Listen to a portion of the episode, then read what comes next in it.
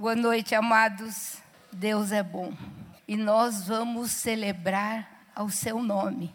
Amém? Aleluia. Abra sua Bíblia no livro de 2 Reis, capítulo 5, a partir do versículo 1. Naamã, comandante do exército do rei da Síria, era grande homem diante do seu Senhor e de muito conceito, porque por ele o Senhor dera vitória à Síria. Era ele herói de guerra, porém leproso. E saíram as tropas da Síria e da terra de Israel e levaram cativa uma menina que ficou ao serviço da mulher de Naamã. E disse ela à sua senhora: Tomara, meu senhor, estivesse diante do profeta que está em Samaria, ele o restauraria da sua lepra. Então foi Naamã e disse ao seu senhor: Assim e assim falou a jovem que é da terra de Israel. E respondeu o rei da Síria: Vai, anda, e enviarei uma carta ao rei de Israel. Ele partiu e levou consigo dez talentos de prata, seis mil ciclos de ouro e dez vestes festivais. Levou também ao rei de Israel a carta que dizia: Logo em que chegando a ti esta carta, saberás que eu te enviei na mão meu servo para que o cures da sua lepra. Tendo lido o rei de Israel a carta, rasgou as suas vestes e disse: Acaso sou eu, Deus, com poder de tirar a vida ou dá-la, para que este envie a mim um homem para que eu o cure da sua lepra? Notai, pois, e vede que procuram pretexto para romper comigo. E ouvindo, porém, Eliseu, homem de Deus, que o rei de Israel rasgara as suas vestes, mandou dizer ao rei: Por que rasgastes as tuas vestes? Deixa-o vir a mim, e saberá que há profeta em Israel. Veio, pois, Naamã com seus cavalos e com seus carros e parou à porta da casa de Eliseu. E então Eliseu lhe mandou um mensageiro dizendo: Vai, Lava-te sete vezes no Jordão, e a tua carne será restaurada, e ficarás limpo. Naamã, porém, muito se indignou e se foi dizendo: Pensava eu que ele sairia ter comigo, por-se-ia de pé, invocaria o nome do Senhor seu Deus, moveria a mão sobre o lugar da lepra e restauraria o leproso. Não são, porventura, Abana e Farfar, rios de Damasco, melhores do que todas as águas de Israel? Não poderia eu lavar-me neles e ficar limpo? E voltou-se e se foi com indignação. Então se chegaram a ele os seus oficiais e lhe disseram: Meu pai, se te houvesse dito o profeta alguma coisa difícil, acaso não o farias? Quanto mais já que apenas te disse: lava-te e ficarás limpo. Então desceu e mergulhou no Jordão sete vezes, consoante a palavra do homem de Deus. E a sua carne se tornou como a carne de uma criança e ficou limpo. Voltou ao homem de Deus, ele e toda a sua comitiva, veio, pôs-se diante dele e disse: Eis que Agora reconheço que em toda a terra não há Deus senão em Israel. Agora, pois, te peço, aceites um presente do teu servo. Porém, ele disse: Tão certo como vive o Senhor, em cuja presença estou, não o aceitarei. E instou com ele para que aceitasse, mas ele recusou. Amém, amados. Talvez vocês já tenham ouvido muitas vezes, não é, amados? A história verdadeira, tão linda, da cura de Naamã, da sua fé transformada, da sua restauração. Mas eu queria nesta noite, meus amados, conversar um pouco com vocês acerca de todos os elementos que fizeram parte dessa história. Então, nós vemos Naamã, ao que parece aqui, Naamã era a figura principal dessa história, o grande comandante. Naamã, a menina escrava, o rei de Israel, o rei da Síria e por fim, Geazi. Eu não vou falar nessa noite sobre Geazi, mas eu gostaria que vocês lessem todo esse capítulo em suas casas e estudassem, e eu sei que o Espírito Santo vai falar com vocês. Quem era Naamã, meus amados? Quem era esse grande comandante na Síria? A Bíblia fala que ele era um grande comandante do exército do rei da Síria país vizinho de Israel. E era um dos países mais poderosos daquela época. E mantinha algum relacionamento diplomático com Israel. E a Bíblia diz que pelo Senhor, Naamã conquistou e teve muitas vitórias para aquele país. Talvez também Deus estivesse julgando o povo de Israel através dessas vitórias de Naamã. Mas era um homem que tinha grande honra naquele país. Era um herói de guerra. Era um homem muito conceituado. Era um comandante, era um homem amado pelo seu rei. Por quê? Porque ele foi um grande conquistador. E além disso, ele tinha debaixo dele muitos homens. Era um homem que havia conquistado muitas vitórias para o seu país. Ele era um verdadeiro herói de guerra. Havia muitos que estavam debaixo dele. Era muito rico, cidadão de uma das mais poderosas nações da terra naquela época. E além de ser uma nação muito poderosa, era uma nação muito linda, de muita beleza. A Bíblia nos diz, no versículo 1, a palavra declara todas essas coisas, fala das grandes vitórias, fala de quem era esse general.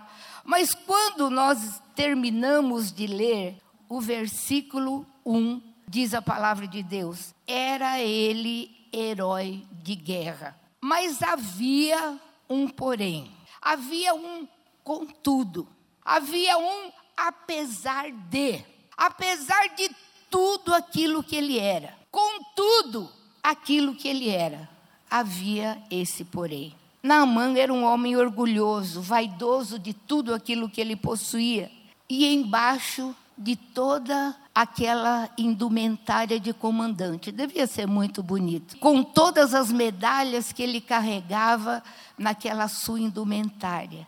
Embaixo de tudo aquilo, a Bíblia fala, porém, ele era leproso. A lepra estava corroendo o seu corpo. Apesar de todas aquelas coisas das vitórias, das riquezas, das conquistas, do exército que estava abaixo dele, do rei que o tinha em grande conceito. Meus amados, se alguma coisa não acontecesse na vida daquele homem, apesar de todas essas coisas que ele era, apesar de todas essas coisas que ele tinha, ele estava fadado a ser um homem isolado, um homem sozinho, até mesmo separado da sua família. Apesar de todas as coisas, se algo não acontecesse, se uma intervenção não viesse, se nada acontecesse na vida dele, em muito pouco tempo, ele teria que se retirar daquela nação, não sei se com a posição dele, ele iria para o lugar onde os leprosos ficavam, mas ele estava fadado a viver sozinho, a morrer sozinho, com todas aquelas honras. Havia um porém sobre a vida daquele homem. Quando nós lemos o capítulo 13 do livro de Levíticos, amados, ali é um capítulo que fala muito sobre a lepra. E a lepra é descrita, em poucas palavras, como uma inchação, como pústulas que aparecem, né? como uma deformação, como mancha. E esse era o estado de Naamã.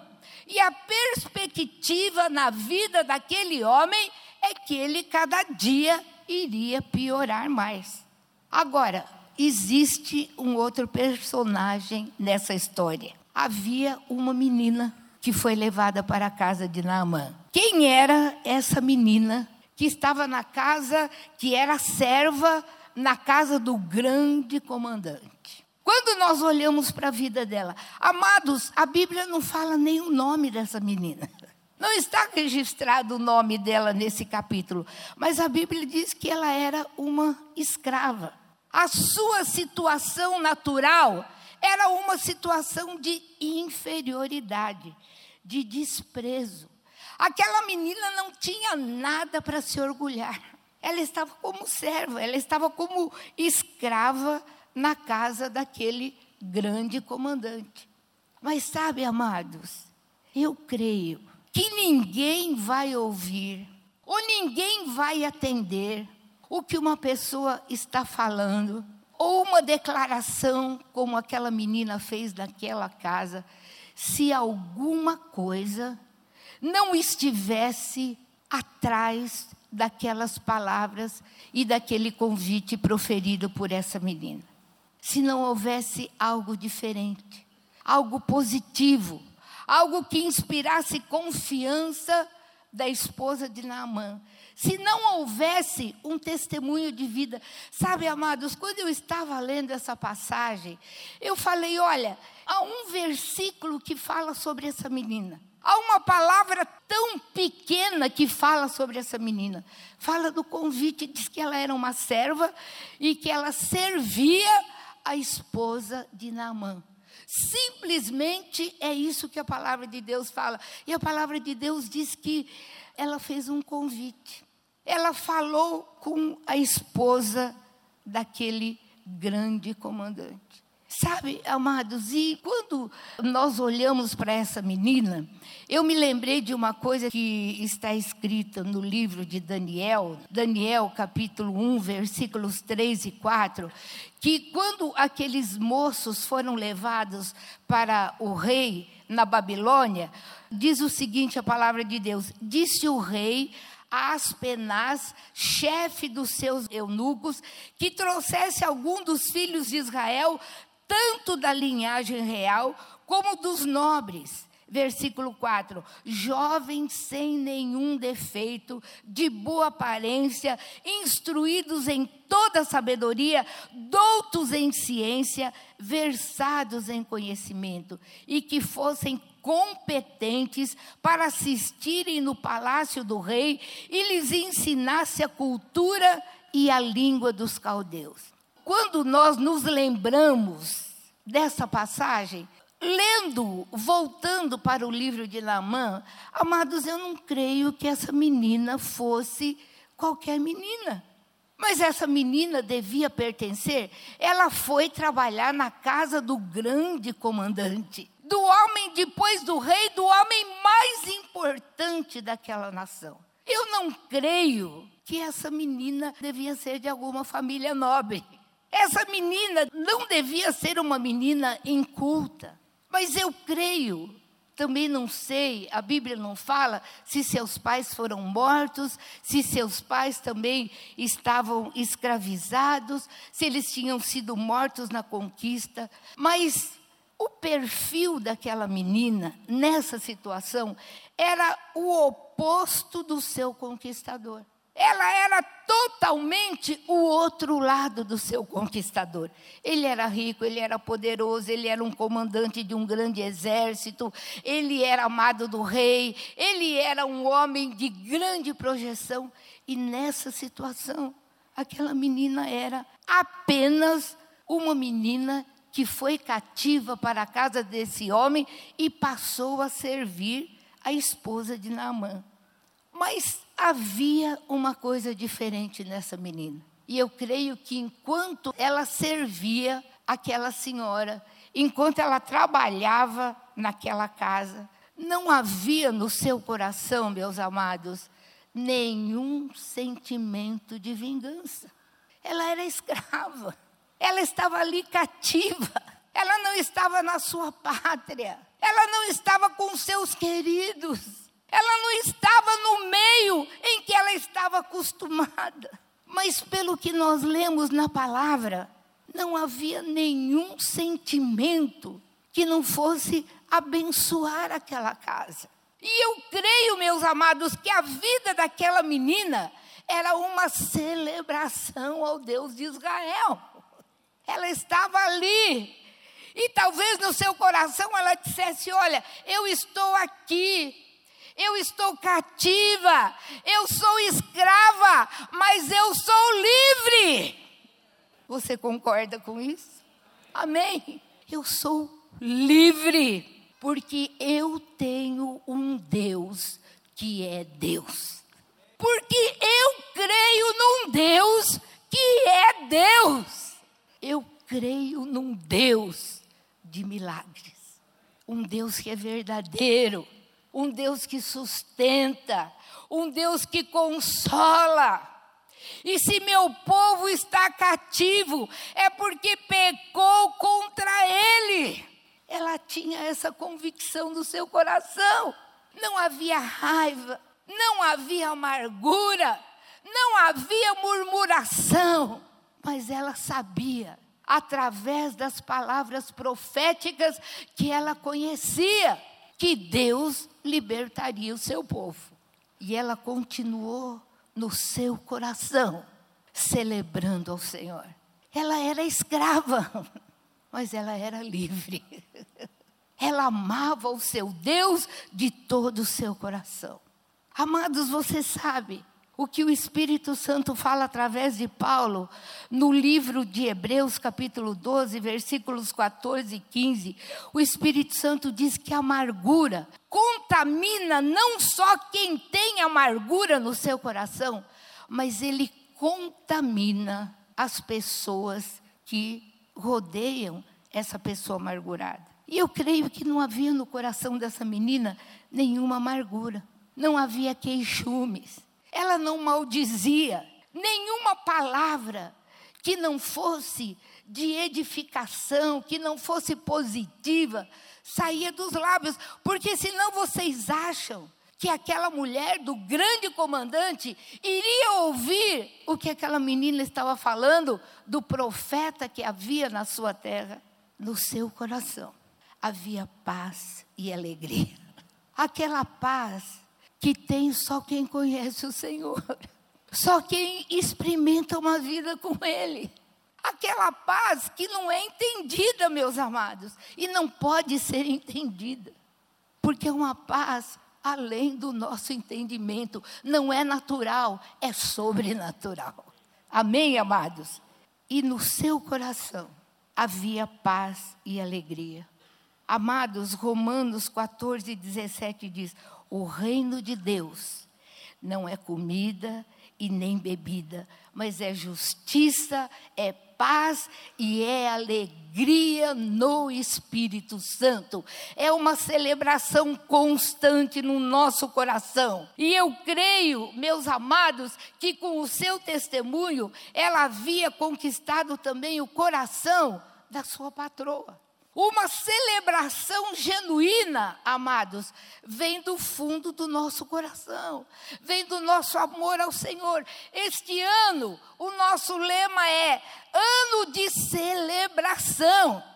Mas celebração, meus amados, não é só dizer glória a Deus, aleluia. Isso também é, mas é algo que faz parte da nossa vida. Eu celebro quando eu deito, eu celebro quando eu levanto, eu celebro quando eu ando, eu celebro quando eu como, eu celebro quando eu trabalho, porque a celebração a Deus, ao Senhor Jesus, ao Espírito Santo, faz parte da minha vida.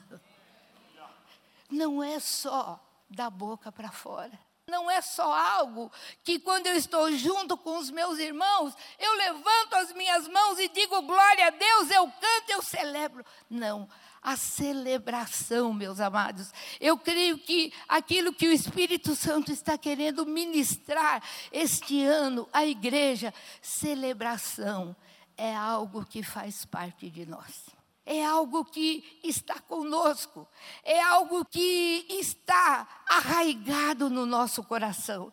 Você lembra quando o pastor Jonatas esteve aqui a semana retrasada e ele pregou sobre o povo de Israel quando passou pelo Mar Vermelho? Passaram pelo Mar Vermelho, Miriam e as mulheres pegaram os seus tamborins, tocaram, cantaram, louvaram ao Senhor. O povo de Israel louvou mas na primeira dificuldade, não havia mais celebração, mas havia murmuração. Mas celebração, meus amados, é algo contínuo no nosso coração. Eu quero fazer uma pausa aqui também para falar uma coisa. Pastor Eduardo, eu fui tremendamente abençoada pela sua ministração da semana passada. Deus falou, olha, de uma maneira tremenda ao meu coração, viu? Muito obrigada, pastor. Amados, celebração é contínua. E quando nós lemos esta história, este fato que a Escritura nos mostra, eu creio que essa menina é a pessoa mais importante desse capítulo. Eu creio que por causa da vida dela. E quando ela chegou para sua senhora e ela disse para a esposa de Naamã: Ah, ela disse: Ah, tomara meu senhor estivesse diante do profeta em Samaria.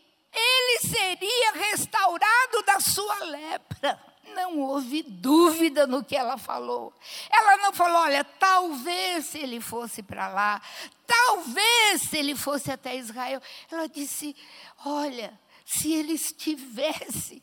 Sabe, meus amados, aquela palavra que toca no coração é aquela palavra que vem de uma vida genuína, que vem de uma experiência genuína com Deus. Eu creio ele não foi, ele é, ele é e ele sempre será. Havia uma convicção, havia um amor, havia uma fé que simplesmente saía do coração daquela menina. Ah, tomara, saiu do profundo do seu coração para entrar no coração daquela mulher, porque naquela palavra havia vida. Naquela palavra havia celebração, naquela palavra havia convicção. Ela sabia do que ela estava falando, porque ela tinha experimentado. Amados, vida com Deus é vida. Vida com Deus é vida no profundo do nosso coração. Vida com Deus não é oba-oba, mas é vida. Amados, olhe um pouco para a vida dessa menina. Será que você desejaria cura? Daquele que te escravizou? Será que nós desejaríamos cura para uma pessoa que nos tira do seio da nossa família? Amados, por tão pouco, nós já lançamos juízo. Mata, Senhor. Manda fogo, Senhor. Extermina o meu patrão. Manda fogo para aquele que está me perseguindo. Senhor, a tua palavra diz: tu é a vingança. Que essa vingança aconteça logo. Não é sempre assim a nossa reação, meus amados. Ela poderia ter dito: você está leproso, bem feito. Você escravizou meu povo. É consequência daquilo que você fez. Mas o sentimento do coração daquela menina era diferente, meus amados. Que o Senhor coloque esse sentimento nos nossos corações. Que nós possamos ter uma vida, meus amados, olha, de acordo com aquilo que a palavra de Deus diz. Que nós possamos conhecer o poder do nosso Deus no nosso interior. E que esse poder se manifeste através de vida e ela conhecia o poder de Deus, ela celebrava o poder do Senhor. Amados, Hebreus capítulo 12, versículo 14, o Espírito Santo fala à igreja: segui a paz com todos e a santificação, sem a qual ninguém verá ao Senhor. Filipenses capítulo 2, versículo 14: Fazei tudo sem murmurações e nem contendas, para que vos torneis irrepreensíveis e sinceros filhos de Deus, inculpáveis no meio de uma geração pervertida e corrupta, na qual resplandeceis como luzeiros. Amados, nós somos chamados para ser luz. Nós somos chamados para ser sal, para trazer o tempero certo. Queridos, nós fomos chamados para cumprir a palavra que diz que as palavras dos meus lábios e o meditar do meu coração sejam agradáveis diante de ti, ó Deus. Nós somos chamados para celebrar ao Senhor através da nossa vida, através das nossas palavras. É uma celebração. 1 Timóteo capítulo 2, versículo 8.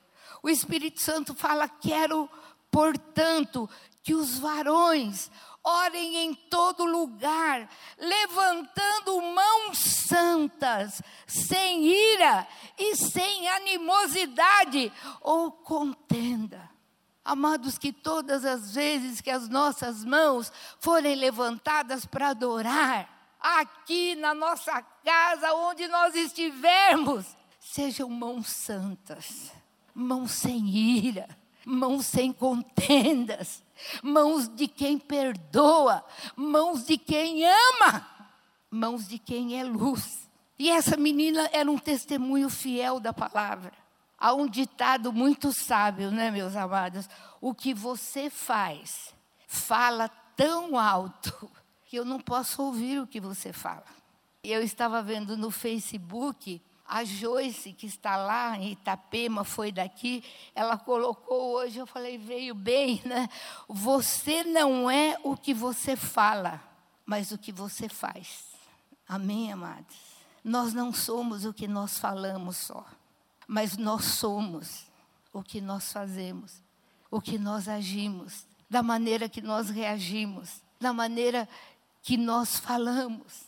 E aí começou o processo na vida de Naamã. Agora, o que Naamã fazia, meus amados? Ele celebrava a si mesmo. Ele celebrava a sua glória, ele celebrava a sua riqueza, ele celebrava a sua cidade, ele celebrava os rios da sua cidade, ele celebrava a sua posição, ele celebrava o que ele era. Ele celebrava a si mesmo. E quando ele ouviu aquilo, quando a sua esposa ouviu aquele recado da menina de Israel, ele foi direto ao rei. E o rei o que fez? Escreveu uma carta ao rei de Israel. E quando ele foi com essa carta ao rei de Israel, quase que houve uma crise nacional, não é? Porque o rei de Israel achou que o rei da Síria estava procurando alguma coisa contra o seu país. Mas a cura não estava no rei. A cura não estava nas mãos do rei. E os olhos do rei de Israel estavam fechados. Ele nem se lembrou naquela hora que Eliseu estava ali. Havia um profeta. Havia a voz de Deus ali no povo de Israel, mas seus olhos naquela hora estavam cegos.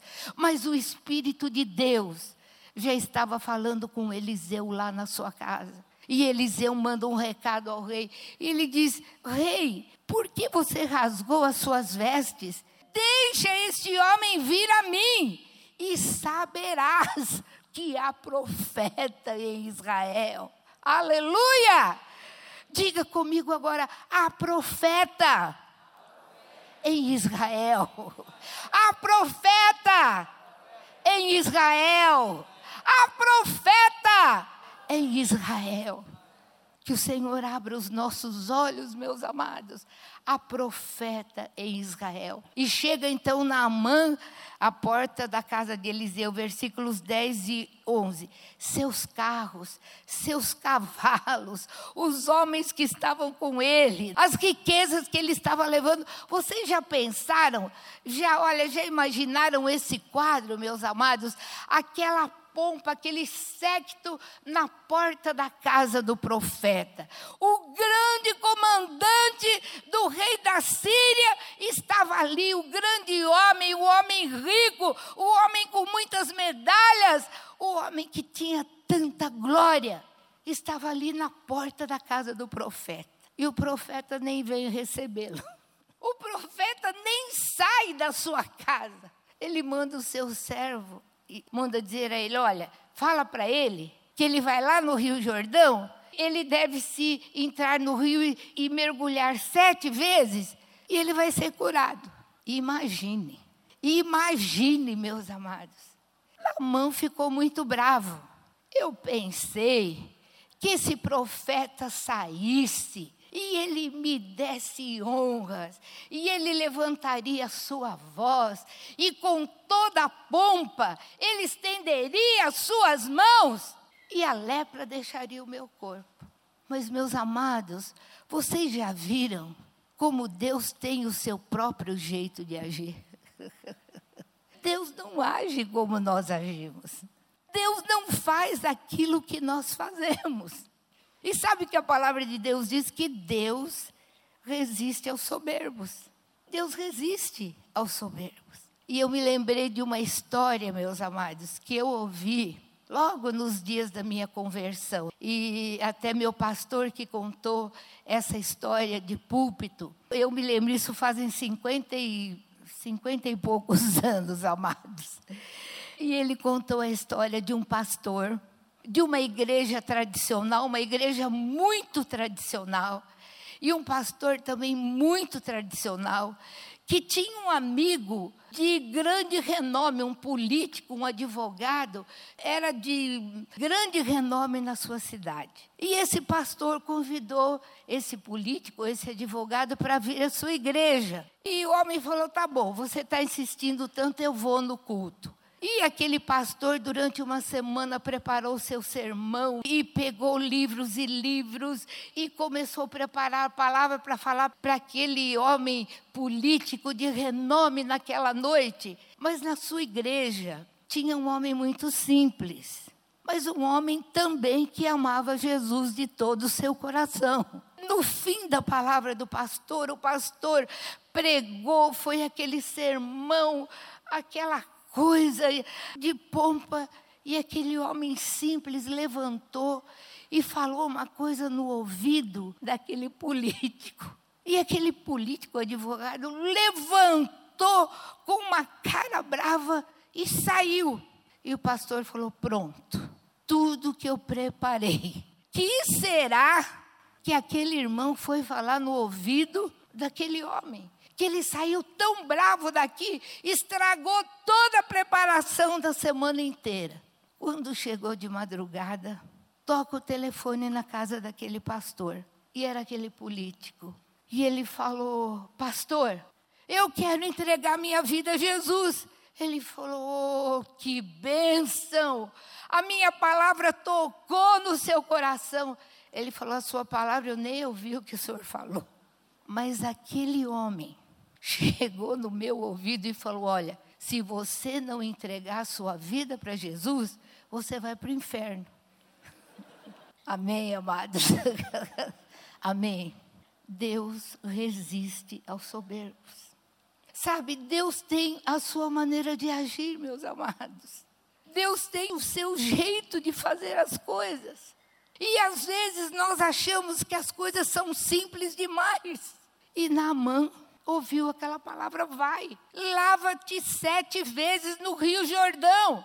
E ele pensou, mas não há rios muito mais limpos lá na Síria, Damasco, uma cidade tão linda, olha, com rios tão lindos, e eu vou entrar neste rio, nessas águas sujas do Rio Jordão. E Naamã ficou muito irado.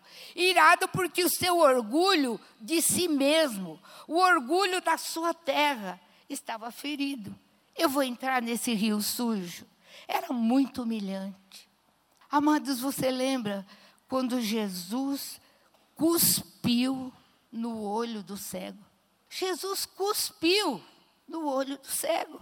Outra vez Jesus cuspiu no chão, Jesus fez lodo e passou no olho do cego e ele enxergou. Jesus tocou com saliva na língua do mudo. Ele era surdo e mudo tocou nos ouvidos e tocou com saliva na sua língua. E o homem foi curado. Aleluia! O homem foi curado. E os servos de Naamã foram mais sensatos do que ele. No versículo 13, eles dizem: Olha, se o profeta houvesse dito alguma coisa muito difícil, será que o Senhor não faria? Não havia outro jeito. E o que aconteceu ali, meus amados? Naamã tinha que se despir. Naamã tinha que se despir naquela hora. Se ele queria a bênção, se ele queria a cura, ele teve que tirar a sua indumentária. E ele deve ter vindo diante do profeta com a melhor indumentária entre todas as outras, a melhor que ele tinha. Mas para entrar naquele rio, ele teve que tirar, eu não sei se era farda, o que que era, mas aquela roupa de gala. Ele teve que se despir de tudo que representava a sua glória humana. E o que aconteceu, meus amados, quando ele tirou aquela roupa? Quando ele tirou aquela indumentária? Quando ele tirou aquela roupa de gala? A sua lepra foi exposta diante de todas as pessoas. Para entrar num rio sujo e mergulhar sete vezes. Amados, o símbolo do Rio Jordão na Escritura é tremendo. E em toda a Bíblia, esse rio representa arrependimento, confissão, deixar o velho e celebrar ao Senhor e viver o novo do Senhor. Jesus foi batizado no Rio Jordão. Jesus foi mergulhado no Rio Jordão. É um rio simbólico em toda a Bíblia. E isso tem muito significado. Sabe, amados, diante de Deus, Deus não reparte a sua glória com ninguém. Se nós somos alguma coisa, se nós fazemos alguma coisa, se a nossa célula é abençoada, se nós somos abençoados, se os nossos negócios são abençoados, se os nossos filhos são abençoados, se nós temos a bênção, glória ao nome do Senhor, tudo vem dEle e deve voltar para Ele a Ele toda a glória. A glória é dele. E amado sete também é um número muito simbólico. Quando Pedro perguntou a Jesus, Jesus, quantas vezes eu devo perdoar? Jesus disse sete vezes. Jesus disse, não, Pedro, setenta vezes sete. Quando você lê os primeiros capítulos de Apocalipse, você vê as cartas que o Espírito uh, manda às igrejas, sete igrejas expostas, sete castiçais. Mas no fim de cada palavra, a cada igreja, as sete igrejas, você vê o Espírito Santo falando: quem tem ouvidos para ouvir, ouça, ao que vencer. Ali o Senhor expõe a sua vontade. Sete castiçais. O número sete é simbólico. E Naamã mergulhou.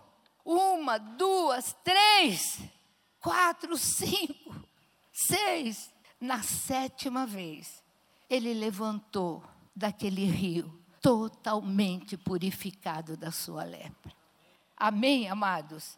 Ali, antes de entrar naquele rio, ele deixou tudo aquilo que escondia, tudo aquilo que tapava aquilo que realmente estava acontecendo no seu corpo. Amado, celebração vem de um coração livre, vem de um coração transparente, vem de um coração que ama realmente ao Senhor. E que a sua celebração não é apenas uma máscara. Celebra quando está junto, celebra quando alguém vem. Não, amados nós precisamos ser expostos ao Senhor, para que Ele nos purifique de todo o pecado, para que Ele nos purifique de tudo aquilo que atrapalha a nossa caminhada com Ele, para que toda lepra espiritual caia por terra na nossa vida. Às vezes dói nós nos expormos, mas ao nos expormos a cura, a libertação, a bênção do Senhor na nossa vida.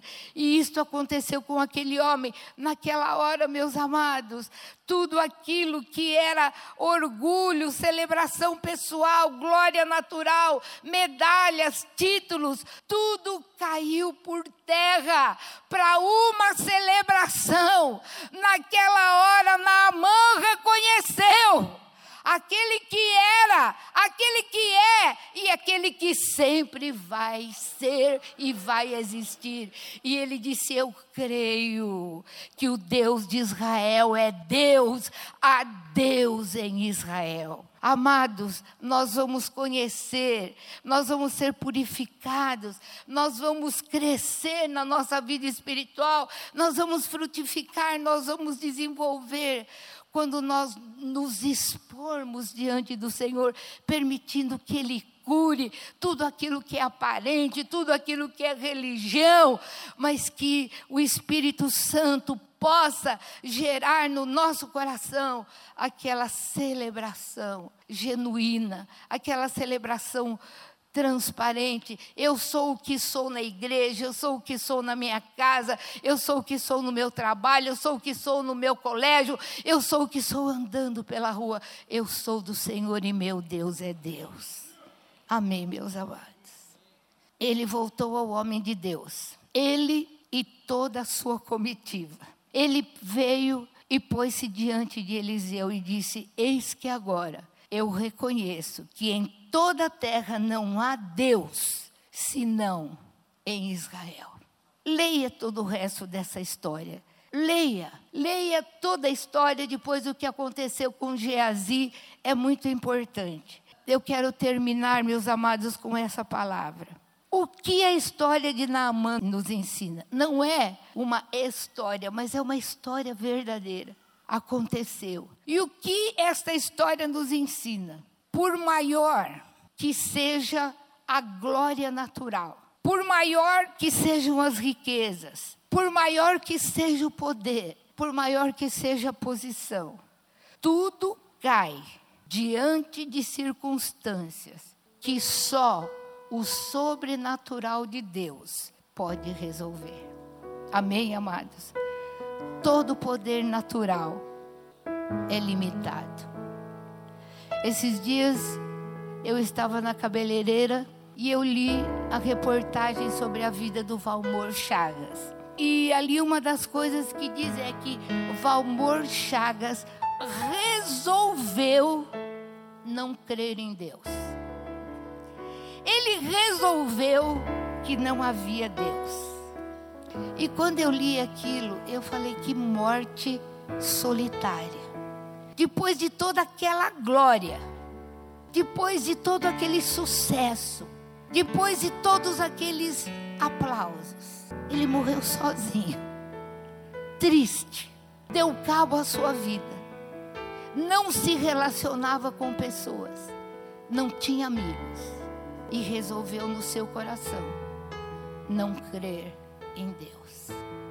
Amado, só o Senhor tem poder de nos dar paz. Aquela paz que excede todo o entendimento. Amados, vocês sabem que há uns meses atrás eu saí do consultório médico com uma sentença. A senhora está com mieloma múltiplo. Eu falei, doutor, o que é isso? É um tipo de câncer? Ele falou, é. Eu saí daquele consultório. Aí ele olhou para mim e falou: Olha, a senhora não fica nervosa. Eu falei: Não.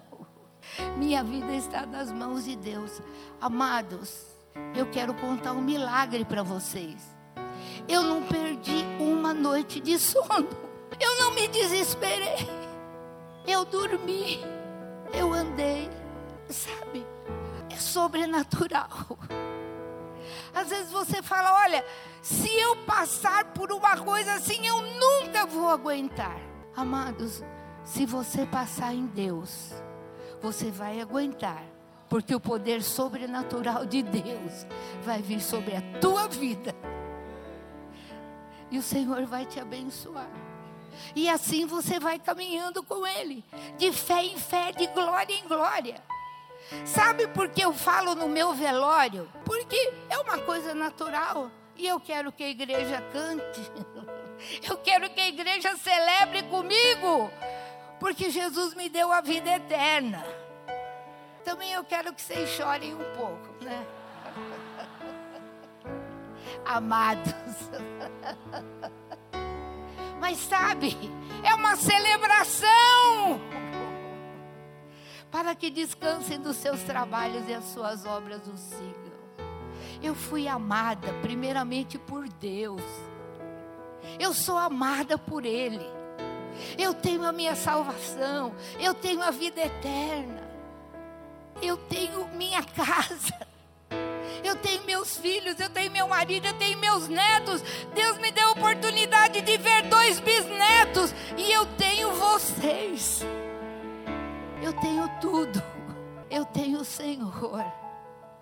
Amados, a vida do cristão é uma celebração constante. Celebrar sai do fundo do nosso coração, quer na vida, quer na morte. Nós somos do Senhor. Uma menina escrava, mas livre. Um homem poderoso e livre, mas escravo, precisando de libertação. Jesus nos dá paz, alegria verdadeira, perdão, segurança, esperança nesta vida. Hoje você pode estar atravessando, como nós ouvimos a palavra profética, você pode estar passando por uma luta muito grande. Mas você sabe que o Senhor está segurando na tua mão. E você sabe que no vale ele entra com você. E você sabe que ele vai andar com você no vale. E esse vale vai te levar para cima, porque você vai subir se você ficar firme, se você confiar, se você deixar Ele agir no teu coração, você vai sair deste vale com um crescimento maior. E você vai poder dizer com experiência própria: O meu Deus é Deus. O meu Deus é Deus. As suas promessas são reais na minha vida.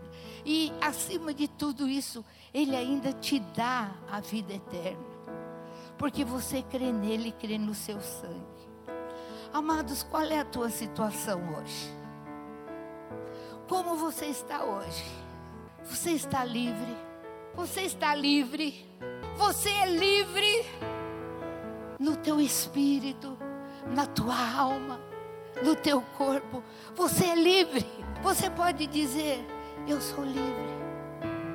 Ou ainda, alguma indumentária, uma veste, uma capa que você precisa tirar nessa noite e mergulhar no rio do Senhor e receber a cura e a libertação da tua alma, dos teus sentimentos errados. Onde há celebração, não há amargura. Onde há celebração, não há falta de perdão. Onde há celebração, não há vingança. Onde há celebração, há uma vida livre diante.